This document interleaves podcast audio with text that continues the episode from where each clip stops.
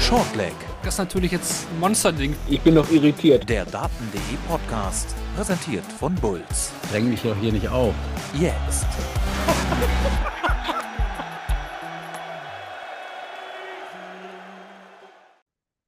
Der Sonntag und damit Tag 3, der hatte ein bisschen mehr Entertainment-Faktor als der gestrige Samstag. Eins gleich vorneweg, Florian Hempel, der erste Deutsche bei dieser Darts-WM, der am Start war, hat es gepackt, nimmt seine Auftakthürde, trifft nun in Runde 2 auf Dimitri Vandenberg. Von der Queen of the Palace mussten wir uns verabschieden und wir bekamen sogar noch eine 170 zu sehen, die erste des Turniers. Aber auch die Frage, wo liegt eigentlich Guyana, müssen wir heute ein bisschen noch klären. Das haben wir mitgebracht bei Shortleg, dem Daten.de Podcast, präsentiert bei Bulls. Und wenn ich wir sage, dann habe ich mir heute ein bisschen die Moderation unter den Nagel gerissen. Mein Name ist Moritz Ketner, aber an meiner Seite begrüße ich Kevin Barth. Hallo Kevin. Hallo Moritz, jetzt äh, bist du mal auf dem Schleudersitz. Ja, muss ja auch mal sein. Äh, Mhm. in dieser WM tauschen wir ja fröhlich durch. Äh, den ja auch gleich Marvin ist vor Ort unterwegs. Ähm, genau, Grüße gehen raus in den Chat bei Twitch. Für alle, die jetzt live dabei sind, aber auch natürlich Dank an alle Zuhörer, die jetzt gerade uns auf dem Weg, wohin auch immer hören, vielleicht aber auch zu Hause bei Spotify, ähm, Apple Podcast, Google Podcast, den ganzen Plattformen. Unser YouTube-Kanal nochmal herzlichst äh, ja, warm gemacht für euch. Da gibt es auch einige Interviews von der WM. Fragen, Kritik, Anregungen immer her damit. Folgt uns auf unseren Social Media Kanälen. Das hilft uns alles sehr. Ähm, und auch uns könnt ihr unterstützen. Patreon wäre da zum Beispiel eine Adresse.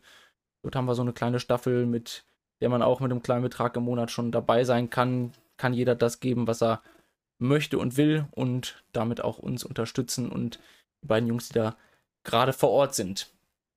Ja, ähm, heute haben wir es mal ein bisschen anders vor. Acht Spiele liegen vor uns oder hinter uns, je nachdem, wie man es jetzt nimmt aus Sicht des Podcasts.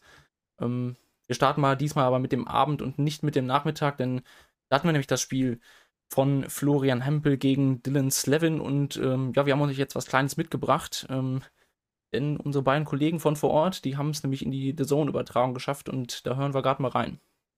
Hier melden sich die Kollegen von Daten.de. Das ist Marvin und Exe mit dem Sieger, mit dem deutschen Sieger hier am Sonntagabend mit Florian Hempel. Flo ist und bleibt ein absoluter Kämpfer. Schwacher Start, aber hinten raus richtig stark. Der Druck war sowieso da. Kann man nur den Hut ziehen, schreibt Marvin. Genauso ist es. Ja, Kevin, äh, was sagt Marvin da? Er ist ein richtiger Kämpfer, der Flo, und hinten raus unter Druck. Äh, da hat er dann abgeliefert. Ähm, Hm. Fass zusammen, wie hast du das Spiel wahrgenommen? Ähm, jetzt von Florian Hempel. Ich, ich, ich war erst erschrocken. Also der, der erste Satz, äh, okay, wenn wir am Ende auf die Zahlen gucken, 91er Schnitt von Flo, dann ist das in Ordnung. Aber der erste Satz, beide spielen nicht gut, beide unter 80. Äh, Flo hat aber eigentlich noch die Möglichkeit, das in seine Richtung zu lenken, hat dann aber diese sieben Darts, am, die er am Doppel vorbei wirft im dritten Leg. Ja, und danach ist der Satz halt weg. Äh, 73er Schnitt, wenn mich nicht alles täuscht, von ihm da. Also da war ich sehr erschrocken. Äh, das habe ich so nicht erwartet. Zweiter Satz, ja, da hat er dann mal zwei gute Legs gespielt. 107 gecheckt, davor Slevin mit der 167 und dann hat er eigentlich Glück, dass er nicht 0 zu 2 in Rückstand gerät. Slevin mit vier Fehlwürfen auf die Doppel und Flo checkt halt dann. Und ja, richtig in seine Richtung ging es dann im dritten Satz, obwohl Slevin früh breakt mit 12 Darts. Flo kommt zurück in 14 und dann haben wir eben den Decider und da ist auch wieder Slevin, der das Bull verpasst und da ist aber Flo die Nervenstärke, die Kämpferstärke, die Marvin anspricht, die 85, die er auf Null bringt mit der Doppel 9. Ja, und der vierte Satz ist dann total seiner, den spielt er vorne weg, ne? 16, 13, 14 Darts. Also ähm, das war dann schon more like it. Dritter, vierter Satz und dann öfter auch Lex angefangen. Zweimal, glaube ich, mit 180, 140 äh, seine Chancen dann auch genutzt. Aber in den ersten beiden Sätzen, puh, da, da muss er echt froh sein, dass er nicht 0-2 zurückliegt und es richtig schwer wird. So. Ich auch, hat am Anfang gar nicht die, die Höhe richtig gefunden. Also Mhm. immer ein Dart drüber, ein Dart drunter und wusste nicht, wie komme ich jetzt so auf das äh, dazwischen.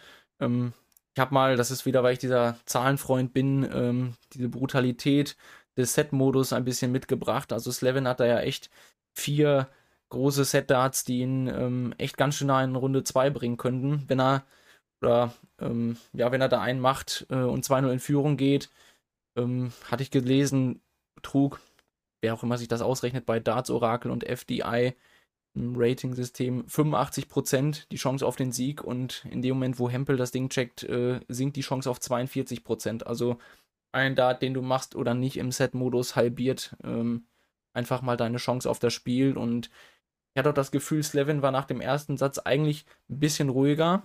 Ja. Aber hat dann trotzdem in einigen kleinen Momenten halt gezeigt, dass es sein erstes WM-Spiel war. Auch so ein Moment, wo er ähm, ja, sich, glaube ich, bei 31 Rest mit dem letzten Dart, ähm, wirft einfach auf die 1, trifft danach die Doppel 15 interessanterweise, aber wo man sich gedacht hat, ja, da funktioniert der, der Gedankenprozess jetzt auch nicht so sauber, wie er es gerne hätte. Aber ähm, durchaus, wie Hempel es auch gesagt hat vor dem Turnier, äh, Dylan Slevin entscheidet, ob es für mich ein Vorteil ist, dass ich die WM-Erfahrung habe. Ähm, kann man vielleicht sagen, ähm, das hat sich eben genau in diesen Sätzen gezeigt, wo dann das Niveau einen Tacken runterging bei Slevin und Hempel aber auch sofort da war. Das kann man einfach nicht hoch genug anrechnen. Ne? Ja, es war, also er hat genau die richtigen Dinge getan, dann, äh, nachdem er diesen glücklichen Ausgleich erzielt hat äh, und, und spätestens nach dem 85er Finish ähm, war das schon zu merken, dass das ein Wirkungstreffer bei Slevin war und, und Flo hat das richtig gut danach äh, vorne weggespielt. Also ein guter Frontrunner in dem Moment gewesen und halt auch nicht mehr dem Gegner die Chance gelassen, hier irgendwie nochmal zurückzukommen, weil du hast den Set-Modus angesprochen.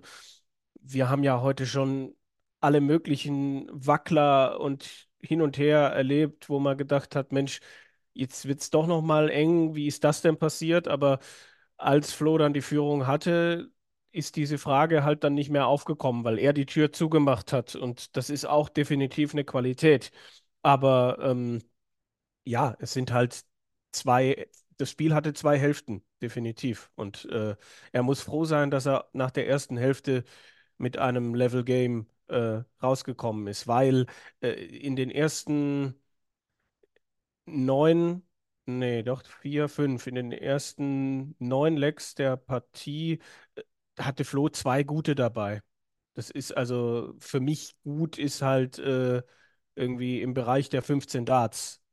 Das kann jetzt jeder anders definieren, aber das habe ich mir vorhin mal überlegt. Zwei Legs, die wirklich gut waren. Eins hat er Pech gehabt, dass Slevin da die 167 checkt und beim anderen macht er die 107.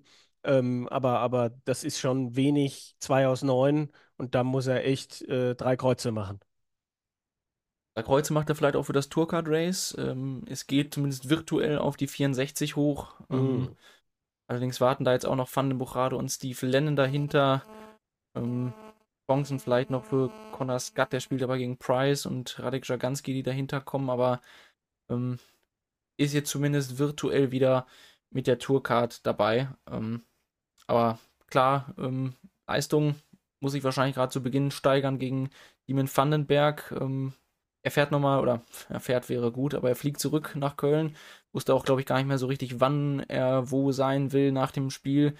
Ähm, ja, was siehst du da für Chancen? Ähm, Dimi ist jemand, der schon auf der WM-Bühne sich wohlfühlt, aber der halt auch kein gutes Jahr hatte. Und die, das, das weiß er und der ich denke, der Druck liegt bei Dimitri und auch das Wissen, dass ihn Flo auf dieser Bühne schon mal geschlagen hat, wird bei ihm im Kopf sein. Es ist die Frage, ob er das in positive Energie umwandeln kann. Für mich ist Dimi durchaus schlagbar, aber da wird Flo mehr als zwei gute, stabile Sätze brauchen. Also gerade dieses Startverschlafen wird da, glaube ich, schwierig. Ich denke, dann ähm, gehen wir weiter vom, vom deutschen Auftritt. Ein tiefer in den Abend hinein. Vielleicht bügeln wir da ein bisschen schneller drüber weg. Nils Sonnewelt schlägt Darren Webster 3 zu 1. Am Ende steht der Schnitt äh, knapp unter der 80er Marke. Also ich äh, habe es auch nicht mehr nachverfolgt, wie sp viele Spieler das dann geschafft haben, äh, ein solches Spiel trotzdem zu gewinnen.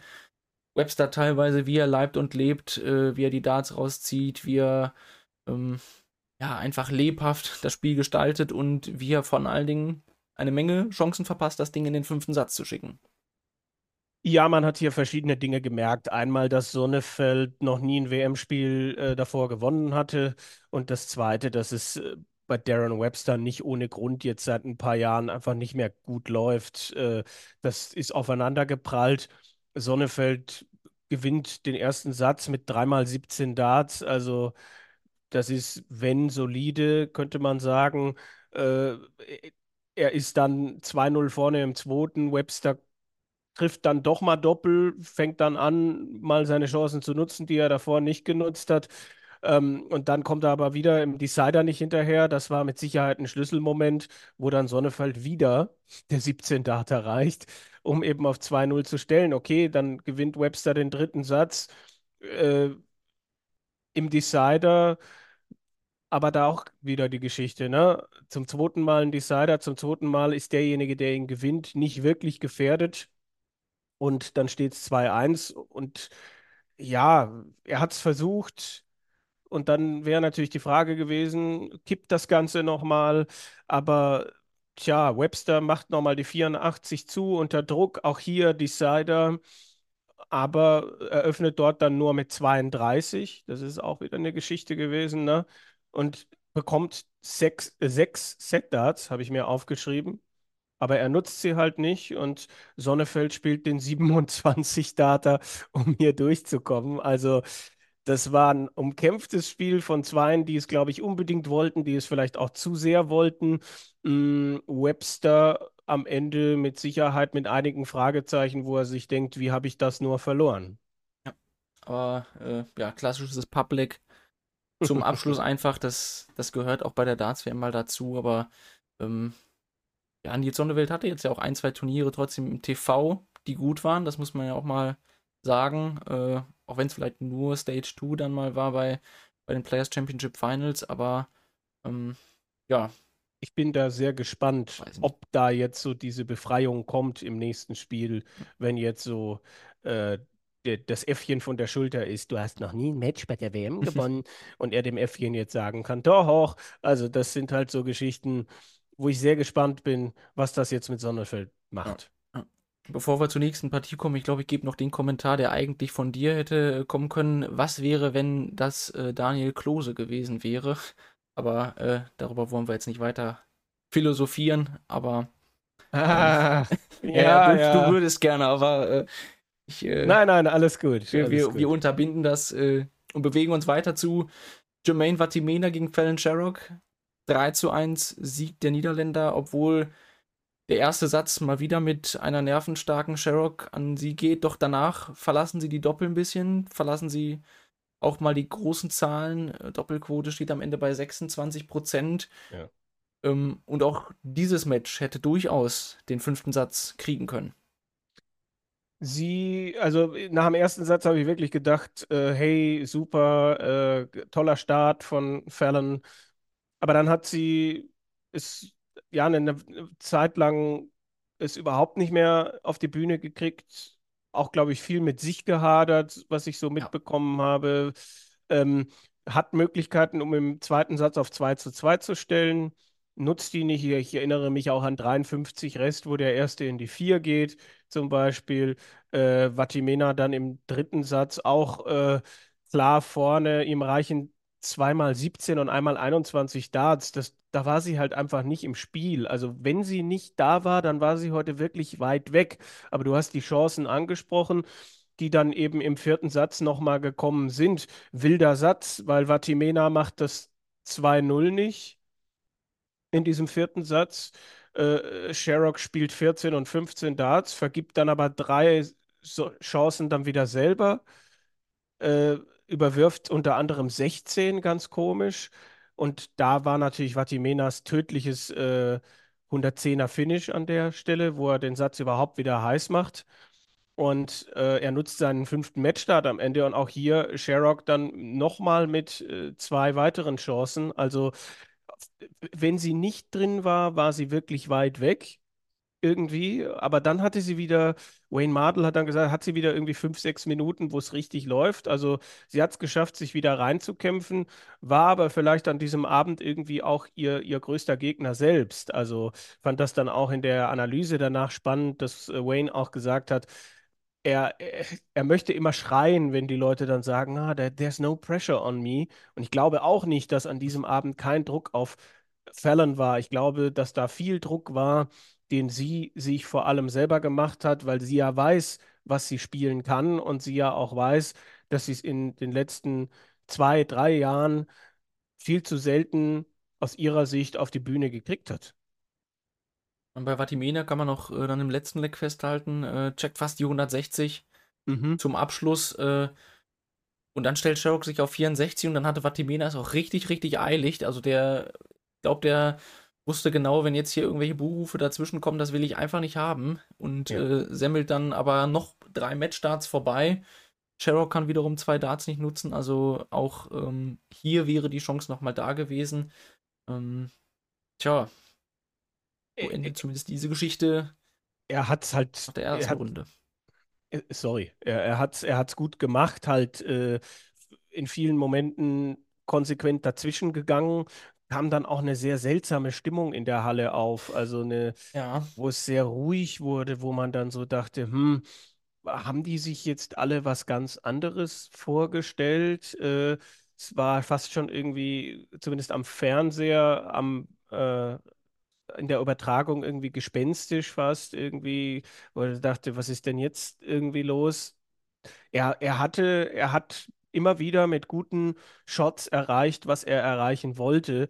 Er kann sich, wenn überhaupt, vorwerfen, dass er im vierten Satz dann wirklich nochmal einige Momente hatte, wo er dann selber raus war, wo er, wo sich es dann umgedreht hat, wo Fallon dann äh, wieder Triple getroffen hat und er ihr wenig entgegengesetzt hat. Aber dann kam wieder die 110 und äh, auch das musst du in dem Moment erstmal machen, weil äh, wenn das dann 2-2 steht, dann kommt das Publikum nochmal auf, da bin ich mir aber sicher. Jo, großer Moment von Jermaine Vatimena da zum Abschluss, macht das Türchen dann nochmal auf, aber geht schlussendlich durch. Ähm, ich glaube, da können wir an das Spiel einen Haken setzen und ein weiterer Spieler, der auch wiederum Glück hatte, dass es äh, durchaus einen Satz mehr hätte geben können, nicht zu sagen müssen, ist Luke Humphreys, der Weltmeister-Anwärter, geht hier mit 3 zu 0 gegen Lee Evans durch, kennen sich gut die beiden. Ähm, aber was machst du aus diesem Auftritt, ähm, wenn man hier vom, vom Top-Favoriten auf den Titel spricht? Ja, es war vielleicht Wading, was er da gemacht hat. Also es ist wirklich, es, es irgendwie so schadlos wie es nur geht durchgekommen. Das Ergebnis spiegelt nicht wirklich die Partie wider. Äh, Evans im ersten Satz schon.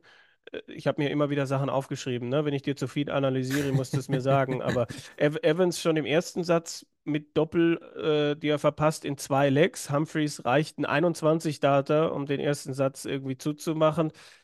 Und im zweiten holt Evans einen 0-2 Rückstand auf und checkt eben da die 170. Du hast den Big Fish vorhin angesprochen. Die Angelroute und, raus, ja. Ja, und, und im Decider ist dann aber sein Scoring zu schwach und Humphreys reicht ein 17 Data. Also er hat in den beiden entscheidenden Legs im ersten und zweiten Satz äh, irgendwie, ich muss es gerade mal runterrechnen, irgendwie 79 im Schnitt gespielt und das reicht. Und ja, völlig verrückt dann halt der dritte Satz, wo man spätestens da denkt, er muss ihn doch holen, Evans. Ähm, spielt 14 Darts, spielt 116, vergibt aber 9 Set-Darts, wenn ich das richtig mitgezählt habe. Und Humphreys ja. dann am Ende doch nochmal kalt mit dem 70er Finish. Also er, ähm, er war solide, aber er hat da auch echt irgendwie mit seinem 93er Schnitt er sagte, er hat keine 105 erwartet. Hm. Äh, und, und es ist mit Sicherheit immer schwierig, dieses erste Spiel, aber diese Selbstverständlichkeit war nicht so richtig da.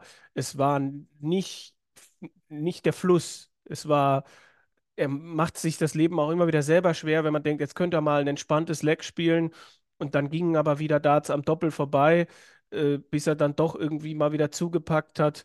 Ja, und Evans hat sich gewehrt, hat das gut gemacht, aber da reden wir dann vielleicht wieder von fehlender Erfahrung. Ja.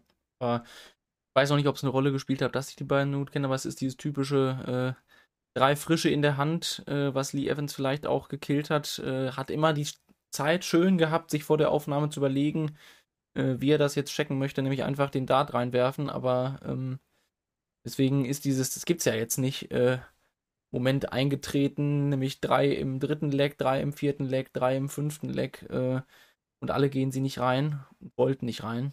Aber mhm. ich, ich sehe das wie du, ähm, Humphreys weiß ich jetzt nicht, erinnert mich schon eher an die letzten Weltmeisterschaften, so, so, vom Auftreten her, aber auf einem bisschen höheren Niveau schon. Also da waren ja auch mal das Duell gegen, ja, war gegen Hempel, ne? Ja, Als ja. es dann weiterging, äh, man sich auch gedacht hat, ja, stand auch schon mal im Viertelfinale und jetzt kommt er aber hier nicht so richtig an Gang. Ähm, es war ähnlich, aber doch durchaus auf, auf, einem, auf einem höheren Grundniveau, auf dem er jetzt unterwegs ist und ja, damit reicht das dann auch für, für ein 3 zu 0. Er, er, also man kennt ihn halt zu wenig, um jetzt irgendwie, also ihn in dieser Situation, um jetzt zu sagen, ich mache mir Sorgen oder ich mache mir keine. Also äh, das, das ist sehr schwierig bei ihm zu greifen. Also bei, keine Ahnung, Smith war sein Jahr einfach zu unkonstant, so dass ich schon noch mal ein, zwei ähnliche Performances sehen möchte, bevor ich ihm wieder mehr zutraue. Und bei Luke ist man einfach noch sehr geflasht von dem, was er in letzter Zeit so angerichtet hat. Und äh, ist aber wird nicht schlau aus dieser Nee. Vorstellung. Du, glaube ich, auch nicht. Äh, weiß noch nicht, aber ich, äh, ich vermute auch weiterhin, dass es ein bisschen Sand im Getriebe hin und wieder geben wird bei Humphreys. Ähm, ist aber trotzdem erstaunlich, dass sein B-Game jetzt aktuell halt so, so ausreicht, aber ähm, hat schon, schon Momente offen gelassen, gerade dann im Scoring. Also, ähm, ja, müssen wir, müssen wir sehen, bewerten wir dann erst nach Weihnachten wieder. Ähm, dann glaube ich, springen wir in den Nachmittag auch rein. Mhm. Ähm, Abend dort zwei Spiele, die ich mir ehrlicherweise erlauben würde, ein bisschen zusammenzufassen, ähm, weil sie eine sehr ähnliche Spielgeschichte erzählen. Ähm, Ricky Evans gegen Simon Adams und Jim Williams gegen Norman Madu. Ähm, einmal der internationale Qualifier aus Südafrika, einmal aus Guyana. Ähm, da gab es eine relativ lustige Geschichte, wie ich finde, im äh, deutschsprachigen Kommentar. Äh, je nachdem, wo man reingehört hat, äh, kam der Qualifier aus der Karibik, äh, Norman Madu, oder aus Guinea äh, in Afrika. Also ähm, das äh, möchten wir hier klären. Ich habe keinen, ja, ich habe eigentlich vorgehabt, so einen Atlas mitzubringen, ne? aber wir befinden uns in Südamerika, ganz, ganz im Norden. Ähm, passend ist, glaube ich, auch, dass es Latin America Qualifier hieß.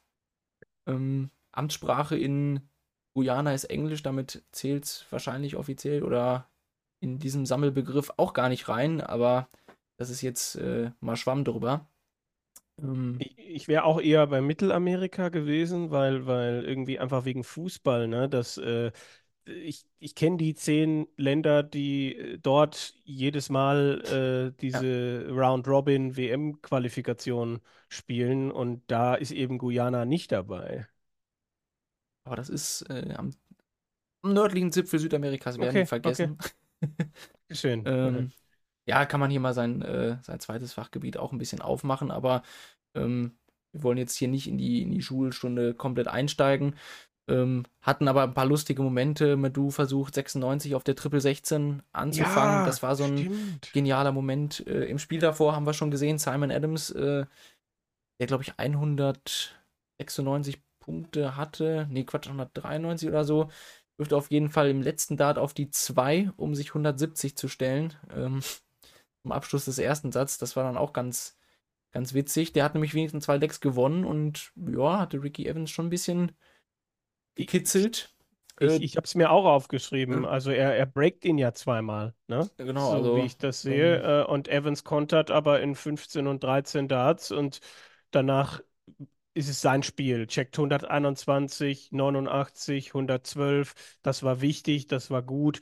Ähm, Adams hatte Momente, wo ich gedacht habe, ah, der, der scored aber ganz nett, so nach dem Motto. Mhm. Aber dann auch wieder so Legs, die einfach komplett Banane waren. Ne? Und dann spielt da Evans das halt äh, souverän äh, zu Ende. Ist okay, ist in Ordnung wirst du aber jetzt auch erstmal nicht, also das Tod analysieren kann man jetzt auch nicht, ne? Und, und das andere war ein Whitewash, wie du, wie du vielleicht schon angesprochen hast. Ich ja. weiß es gar nicht.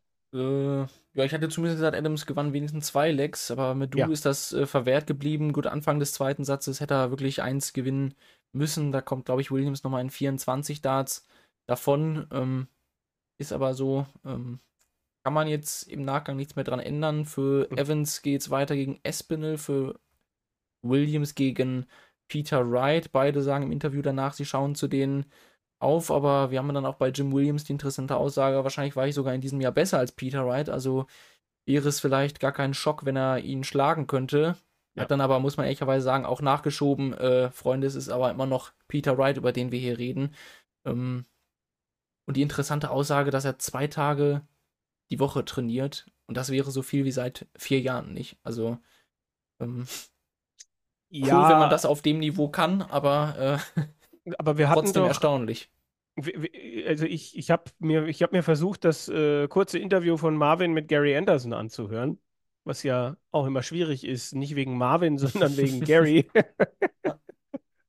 ähm, und ich glaube, er hat gesagt, dass er irgendwie am Abend vorher 20 Minuten trainiert stimmt, stimmt, ja, ja. oder sowas. Ja, äh, das das äh, ist auch wieder so wo man sich an den Kopf greift. Und äh, es gibt mehrere, mehrere Dartspieler, bei denen, denen man zurufen möchte, du verdienst damit dein Geld. Was, was machst du da? Ich als Schwabe bin da so, oh mein Gott, mein schönes Geld muss sich doch vermehren. Ähm, ja, äh, wollen wir über Matt Campbell reden oder, oder über. Besser. Ja. Gegen Lawrence Illigan 3-2, ein echter Clash of Styles, muss man ja sagen. Entertainment pur. Spielt auch der 2-0-Führung. Vierte Philippiner geht dann am Ende raus, ja. Ähm, hatte fünf Matchstarts. Im dritten Satz 3-0 hätte er gewinnen können. Ähm, und dann kommt Illigan und checkt Tops, Tops. Ähm, Finders hat bei ihm auch Historie. Gegen Christo Reyes hat er schon mal Tops, Tops, Tops versucht bei der WM. Äh, diesmal hat er zweimal die Doppel-20 gebraucht, aber hat es gemacht und das Match kriegt auf einmal eine ganz andere, jetzt äh, Kommentatoren spricht, Dynamik. Ja.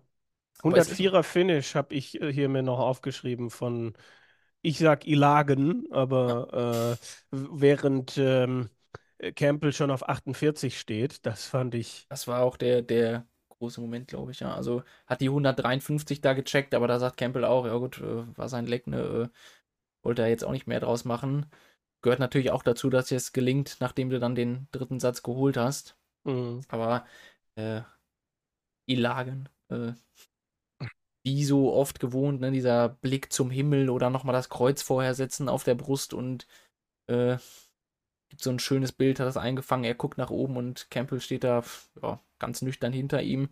Musste schon einige Male schmunzeln, also ich glaube auch Campbell hatte Spaß an dieser Partie. Ähm, Vor allem, weil er gewonnen hat, oder? Weil genau, er, äh, er, hat ja richtig aufgeräumt im fünften. Ich habe ja. mir 14, 12, 12 aufgeschrieben. Also, äh, wenn mich nicht alles täuscht, 38 Pfeile, 118 oder sowas, was er da im fünften, also die 104 hat ihn spätestens aufgeweckt. Ja, also ich glaube auch, der hat echt sein Spiel durchgezogen. Das hat man auch im vierten Satz schon gemerkt. Der äh, hat zwar auch mal die Anerkennung gezeigt, aber gab es ja so einen Moment auch, wo Illigan mit ihm so mehr oder weniger abklatschen will. Ähm, man hat aber echt gemerkt, wenn er geworfen hat, dann war wieder Fokus voll da und ähm, ich glaube auch schön für ihn, der ja auch ähm, ja, so ein bisschen auf den Breakout wartet. Das, das ging beim World Cup, meine ich, vor einigen Jahren los, wo man sich neben Jeff Smith gefragt hat, wer ist denn dieser andere Kanadier, der da so gut aufspielt. Und man wartet aber noch so ein bisschen darauf, dass er bei der PDC richtig durchstartet, ist Teil der Top 64, aber vom Niveau, das er spielen kann, ähm, würde ich den auch deutlich höher sehen. Mhm. Gleich zu, zu Matt Campbell und dann schließen wir den Nachmittag noch ab mit Joe Cullen. Ähm, gehört vielleicht auch in die Kategorie, werden wir da jetzt schlau draus, gewinnt 3-0 gegen Darren Penhall, gibt insgesamt vier Legs ab, zeigt, dass er jetzt nicht komplett im Formtief hängt. Mehr aber auch nicht vielleicht. 53 Prozent auf die Doppel, 6 mal 180 habe ich mir so als Schlüssel für ihn aufgeschrieben. Checkt die 160. Äh, Penhall lässt eine Möglichkeit liegen zum 2-2. Äh, dann hat er wieder Break-Chancen, die er nicht nutzen kann, der Australier im zweiten Satz. Da geht es ja in den Decider. Und da hat Cullen halt auch, ich habe über die 180er gesprochen, Ja. wirft halt sechs Perfekte im Decider. Das war sehr, sehr wichtig, glaube ich. Äh, Und, und äh, Penhall bleibt bei 261 stehen. Also das waren zwei Welten. Und ja, er ist solide im dritten. Äh, Penhall checkt noch 101, läuft aber halt ansonsten hinterher. Also ich fand, Cullen hat okay gespielt, ein paar Durchhänger im Scoring. Für mich hätte Penhall eigentlich einen Satz verdient gehabt, aber hatte halt selber auch viele Ausreißer und Cullen nimmt den Sieg mit und ich denke, wir werden jetzt selten noch, ich wollte gerade sagen, uns in ein paar Jahren die Videokassette von diesem Spiel hervorkramen. Also falls es irgendwann nochmal wie beim Plattenspieler die Reunion gibt mit äh, den Videokassetten. Ich habe zu Hause das WM-Finale 2007 zwischen Taylor und Van Barneveld Hand aufgezeichnet, also immer in der Werbepause gestoppt und äh, bei äh, die wahrscheinlich beste Pokerschule der Welt war das, glaube ich. Ohne sie jetzt beim Namen zu nennen, habe ich dann immer wieder die Aufnahme neu gestartet. Irgendwo zu Hause liegt dieses Videotape. Aber ich schweife ab. Joe Cullen äh, wird zufrieden sein, glaube ich. Äh, auch wenn man gesehen hat, finde ich, warum es in diesem Jahr über weite Strecken eher zäh dahin ging bei ihm. Und Penhall auch, ich glaube, mit Anfang 80 irgendwo da unterwegs, wo er auf keinen Fall unterwegs sein wollte. Ja, auch sowas wie Karriereende Ja, äh, der, hört, der, der hört äh, auf. ne, der, äh, vielleicht jetzt auch nicht die Leistung, mit der er da untergehen wollte, aber ich meine, er hat ein Spiel bei der WM gewonnen, war auch der erste Internationale gestern, um das vielleicht noch nachzuholen, ähm, der es geschafft hat. Heute ist Flo Empel der nächste, auch wenn international an der Stelle wäre vielleicht ein bisschen viel des Guten ist. Kommen wir, denke ich, zu unseren Kategorien. Match of the Day, Player of the Day. Finde ich. Feuer frei, Kevin. Finde ich gar nicht so einfach heute. Gerade Match of the Day. Also es gab kein Match, das irgendwie von vorne bis hinten äh, gezogen hat. Ähm, ich ich würde da fast auf Campbell gegen Ilagan gehen, weil es halt einfach nochmal eine schöne Geschichte hatte und am Ende nochmal spannend wurde. Äh, weil ja, Flo Hempel könnte man jetzt Match of the, also, aber da waren mir zu viele Hänger drin. Matti Vatimena gegen Sherrock auch. Also, ich würde sagen, Campbell gegen Ilagan Match of the Day und Vatimena, da bin ich jetzt mal nicht mit der deutschen Brille unterwegs. Für mich der Player of the Day, einfach aufgrund der ähm, Voraussetzungen, die dieses Spiel gehabt hat, glaube ich, gut dagegen gehalten, nie eingebrochen, nie irgendwie sich von der Situation überwältigen lassen. Das haben wir bei ihm auch schon anders gesehen. Deshalb ist das mein Spieler des Tages. Müssen wir auch sagen, ne? Also wir haben es ja auch vermutet, klar, er hat den Druck nur teilweise bekommen, aber ähm, wurde ja auch schon viel gesagt, ja, ob Vatimina nun derjenige welche ist, der unbedingt den Druck äh, dann noch von der zusätzlichen Menge gehandelt bekommt, aber fand auch, war glaube ich betont ruhig, hat ja auch schon beim Walk-On so grimmig geguckt, ne, aber ich würde bei Play of the Day vielleicht dann auch äh, Richtung Campbell gehen, einfach aufgrund dieses Endspurts und mit dem Gedanken, was da noch kommen mag. Ähm, geht mir aber bei Florian Hempel genauso. Also, ähm, das war dann zum Ende auch richtig stark, aber wir müssen ja uns nicht immer komplett festnageln. Das, äh, Marvin kann das gerne kritisieren. Aber Ja, wir, wir, wir haben dann Ja. Bestimmt nach der WM, kommt er mit den Videokassetten das einmal nochmal und macht Manöverkritik. Wir sind schon, wir zittern schon, ja. zittern tun wir nicht vor dem Tag morgen, denn es wird ein bisschen ruhiger, ne? Keine Nachmittagssession. Ähm, einziger Tag bei der WM, bei dem das so ist. Und vier Spiele haben wir deswegen nur in Anführungsstrichen am Abend. Wir haben Mario van den Buchade gegen Thibaut Tricol. Dann wird der Gegner von Gabriel Clemens für Donnerstag ermittelt. Gian van Veen gegen Manlok Jung. Martin Lukman gegen Haupai Pur und Gavin Price geht ins Turnier. Vielleicht gegen ja, den Mann der ersten Runde bisher, Connor Scott. Tja, finde das ein sehr schönes internationales Duell Van den Bochare gegen Tricol. Sehe da den Belgier leicht vorne. Ähm, bin gespannt, wie sich sein Rhythmus auf das Spiel auswirkt. Der soll ja auch eher langsamer unterwegs sein. Äh, ja, bei, also alles andere als ein klarer Sieg, vielleicht sogar Whitewash von Gian van Veen, würde mich überraschen. Wobei man Lok Leung war das der, der aber auf der Asian Tour auch mal 110 gespielt hat? Ich glaube doch. Aber das Rivera, Ja, ist natürlich jetzt die Frage. nochmal, aber äh, ja. Weil Jung, Also- äh, klar, World Youth Championship und solche Geschichten, also ist ja mal schön, dass äh, jüngeren Asiaten auch jetzt packen, auch über die Tour. Ich, ich- also, ich, ich kam gerade ins Grübeln, aber ich glaube, es wird nichts daran ändern, dass ich auf äh, Van Veen ganz klar gehe. Genauso bei Martin Lukman eigentlich auch.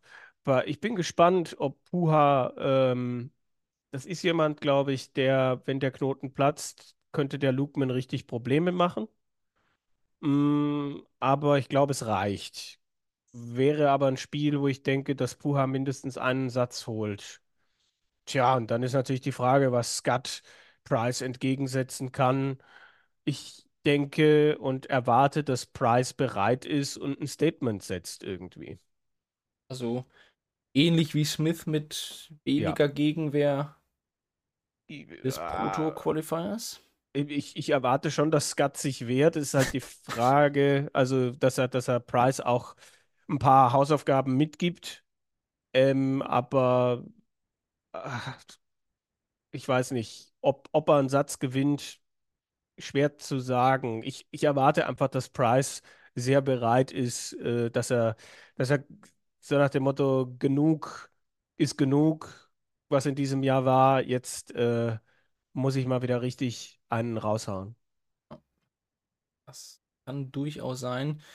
Haben wir dann, glaube ich, auch nach der Sendung wieder in der Umfrage mit drin. Wir haben es bei Smith auch gemacht. Äh, also mal bei Price die Einschätzung, kann Connor Scott den vielleicht hier mehr als nur kitzeln oder geht er durch? Bei Florian Hempel in der Umfrage hatte ich kurz vorher nochmal reingeguckt. 83% von euch haben Hempel vorne gesehen und lagen damit Gold richtig.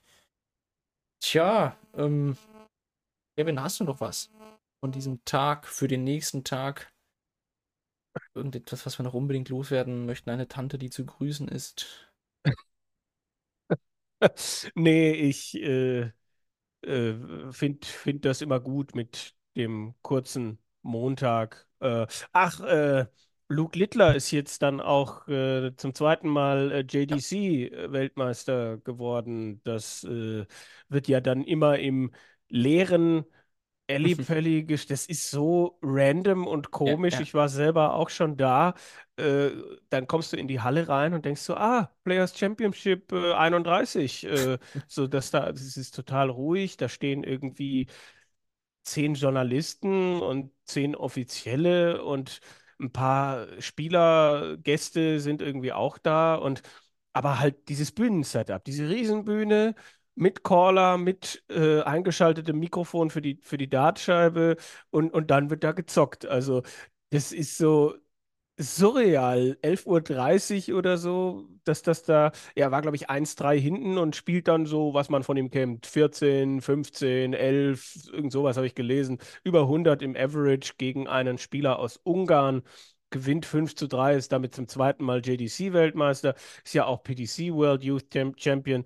Das ist mal ein interessantes, äh, gelungenes Warm-up äh, für ihn jetzt äh, hier, hier. Und er, er ist ja auch spuckt ja auch in Anführungsstrichen große Töne, dass er, dass er bereit ist für die Aufgaben, die jetzt kommen. Äh, hat ja, glaube ich, auch schon über Gilding geredet. Also, äh, aber, aber ja, auch das passiert im Alley Pally, wo ich so denke, können wir diesem Spiel nicht irgendwie mal einen besseren Rahmen geben als dieses Frühshoppen-Ding?